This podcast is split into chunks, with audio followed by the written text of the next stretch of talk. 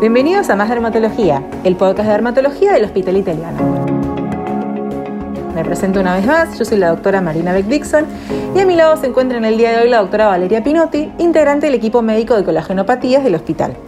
Hoy nos hablará de una enfermedad autoinmune que afortunadamente no es muy frecuente, pero para quienes la padecen y para sus médicos puede ser un dolor de cabeza y todo un desafío tanto diagnóstico como terapéutico. Doctora, muchas gracias por venir. Hola Marina, muchas gracias por invitarme. Bueno, y hoy vamos a hablar específicamente dentro de todo este gran eh, mundo que son las colagenopatías de una de las más prevalentes que es el lupus eritematoso, ¿sí?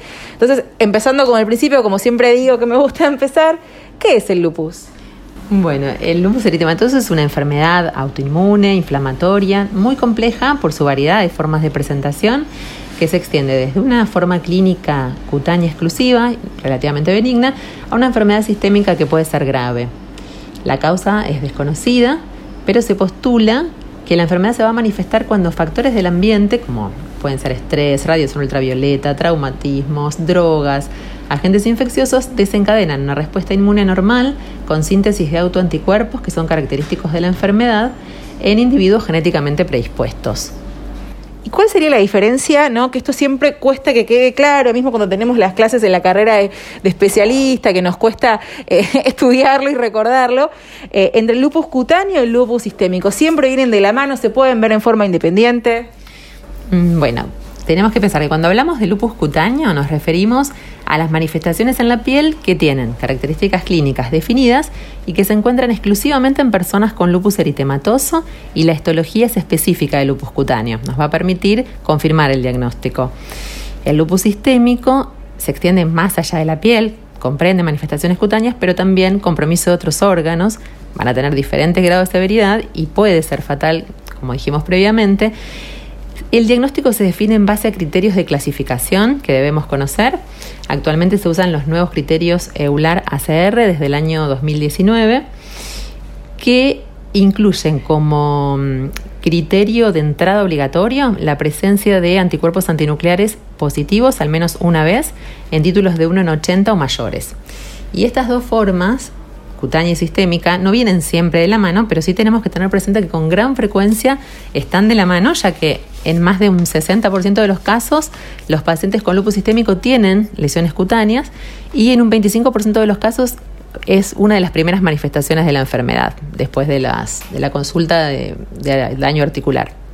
Bueno, por eso es, importante que tengamos, si bien eh, no es de las enfermedades más fáciles que nos toca manejar a, los dermatólogos, que la tengamos siempre en, en, la cabeza como diagnóstico diferencial, porque muchas veces el diagnóstico lo hacemos nosotros los dermatólogos para después por ahí referirlos a otros profesionales y demás, pero no es un diagnóstico que se nos puede pasar, ¿no? Por la relevancia que tiene esta patología en nuestros pacientes.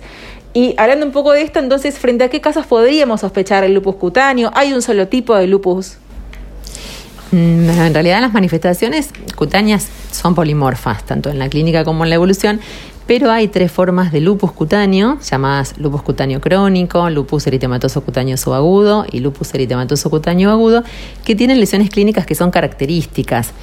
Entonces, vamos a pensar que en común todas estas formas clínicas tienen la fotosensibilidad la mayor mm, frecuencia de presentación en mujeres, si bien puede aparecer en cualquier sexo y edad, y que las lesiones aparecen en zonas de exposición solar.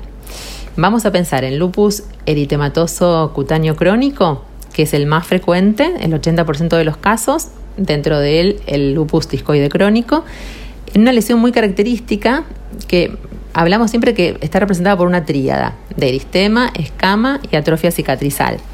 Estas lesiones, estas placas eritematosas que tienen característicamente esas escamas gruesas que van extendiéndose por los bordes y van dejando en el centro secuelas cicatrizales, se presentan generalmente desde el cuello hacia arriba, en cuero cabelludo, en las mejillas, en pabellones auriculares, en el cuello y dejan esta secuela cicatrizal que en algunas eh, zonas, como el cuero cabelludo, es irreversible con alopecia cicatrizal.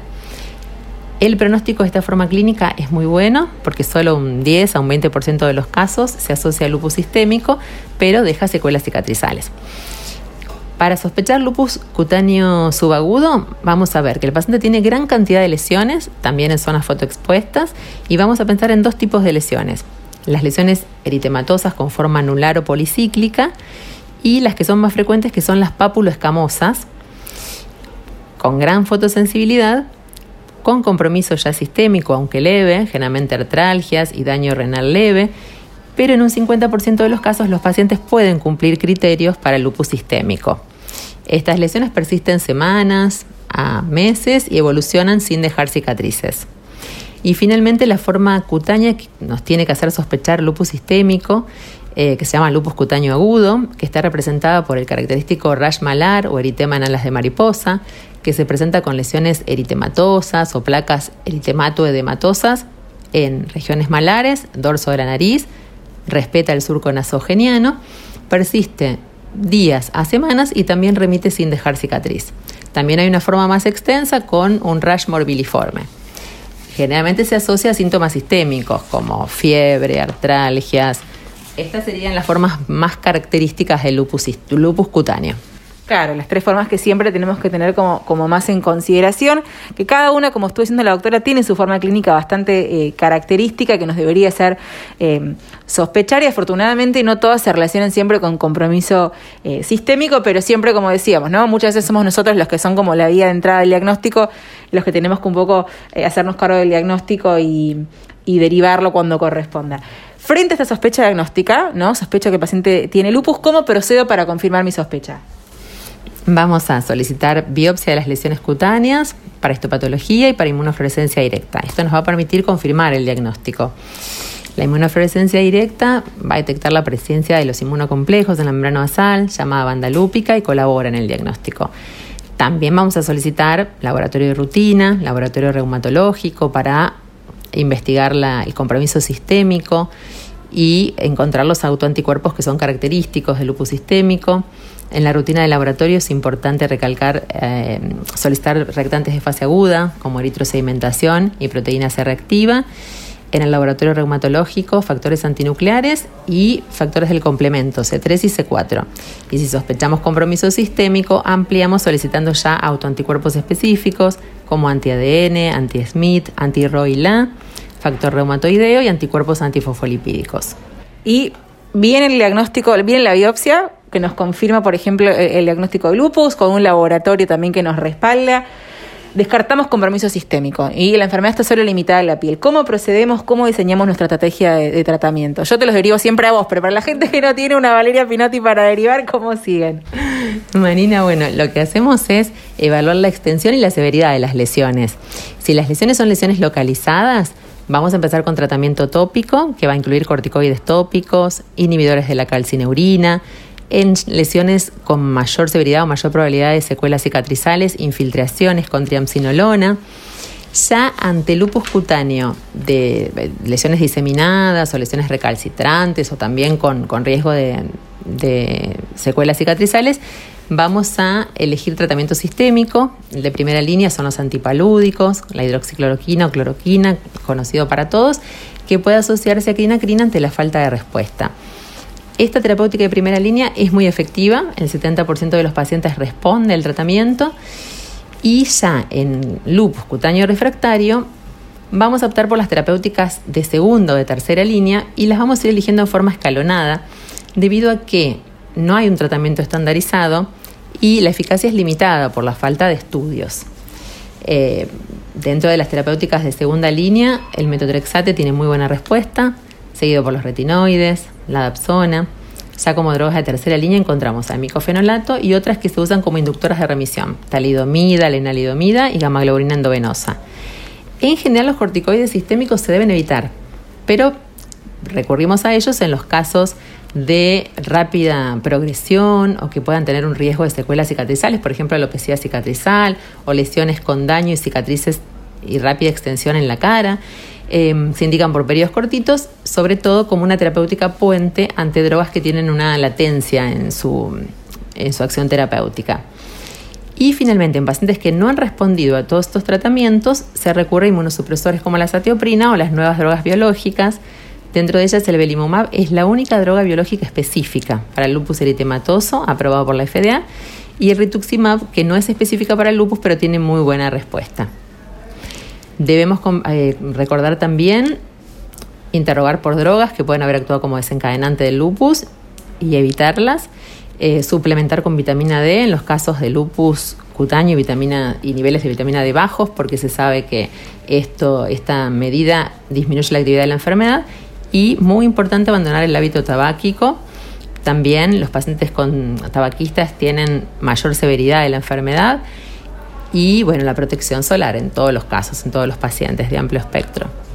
Qué importante esto que nos dice la doctora, ¿no? Porque nos plantea todo este esquema terapéutico escalonado que cada vez se va complejizando más, pero muchas veces con un buen interrogatorio inicial identificamos que el paciente por ahí es tabaquista o mismo con un laboratorio que tiene baja la vitamina D y eso nos permite ajustar de base un montón de cosas que después por ahí nos hubiesen complicado, nos hubiesen hecho eh, tener mala respuesta a los tratamientos eh, y por ahí con una cosa más simple se terminaba por resolver. Así que eh, importante esto que nos aportaba. En cuanto a las pautas de alarma, ¿no? Para estar atentos que no se nos pueden pasar, cuándo nos tiene que llamar la atención un paciente que viene con lupus en el consultorio, cada cuánto los deberíamos seguir. Bueno, vamos a, estar atentos al, interrogatorio y en el examen clínico a la aparición de síntomas sistémicos, fiebre, astenia, mialgias, artralgias y en la evolución de las lesiones cutáneas, estar atentos a, a, la respuesta terapéutica ante la falta de una respuesta, hay que ser pacientes porque pueden tardar entre dos y, dos y tres meses la respuesta, pero si vemos que no responden, que existe mayor extensión de las lesiones con exacerbación, podemos pensar en que este lupus cutáneo tenga viraje, lupus sistémico. Vamos a controlar entonces parámetros de laboratorio que evidencien compromiso sistémico, como eritrosedimentación o proteína C reactiva elevada, la presencia de hipergamaglobulinemia, factor antinuclear positivo y leucopenia. Y bueno, hay otros factores, hay otros eh, parámetros a tener en cuenta del laboratorio, ya en pacientes en que sospechamos lupus sistémico, como la positividad del anti-ADN o la disminución de los valores del complemento. Y el control, ¿no? ¿Cada cuánto los tendría que controlar estos pacientes? Depende del grado de actividad que tengan, siempre está, está estandarizado.